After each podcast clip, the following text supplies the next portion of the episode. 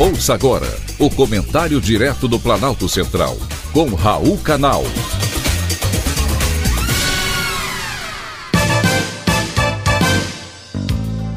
Queridos ouvintes e atentos escutantes, assunto de hoje: política sem amadores. A política não é para amadores e não faltam exemplos para corroborar com essa afirmativa. E entre os muitos que a história já produziu, está o presidente da Ucrânia, Volodymyr Zelensky. Iludido com a promessa americana de que teria total apoio, inclusive bélico, a Ucrânia atendeu o pedido dos Estados Unidos para entrar para a OTAN. E Zelensky ignorou as ameaças de Putin, que vieram em seguida e ultrapassou a linha vermelha na proposta de diálogo que havia feito à Ucrânia. Por isso, está apanhando feito cachorro sem dono nessa guerra que completou um ano no dia 24 de fevereiro.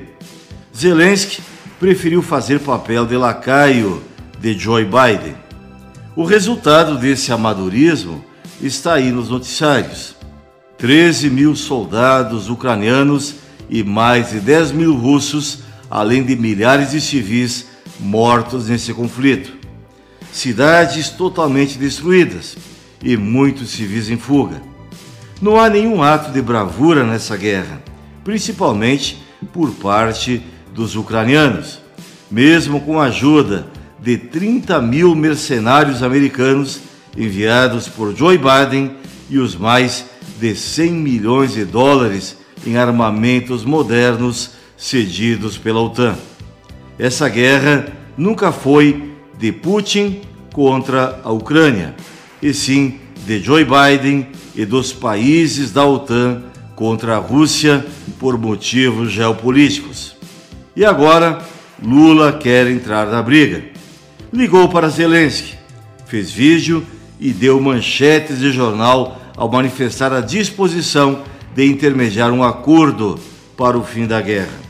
E ainda destacou que o Brasil votou favoravelmente na ONU pela resolução que defende a integridade territorial ucraniana. Como eu disse, a política não é para amadores, muito menos a política internacional, que deve ser construída e operada com base unicamente nos interesses do Estado e longe o máximo possível de influências político-partidárias, sobretudo aquelas infectadas pelas ideologias. Na guerra Rússia e Ucrânia, cheia de interesses norte-americanos e outros países da OTAN, não se pode, como sugeriu o presidente Lula, resolver essa intrincada questão na base da cervejinha na mesa de bar, ou com conselhos simplórios do tipo: quando um não quer, dois não brigam. Alguém precisa avisar o presidente Lula que estratégias de botequim não servem para os ucranianos e muito menos para os russos. Foi um privilégio, mais uma vez, ter conversado com você.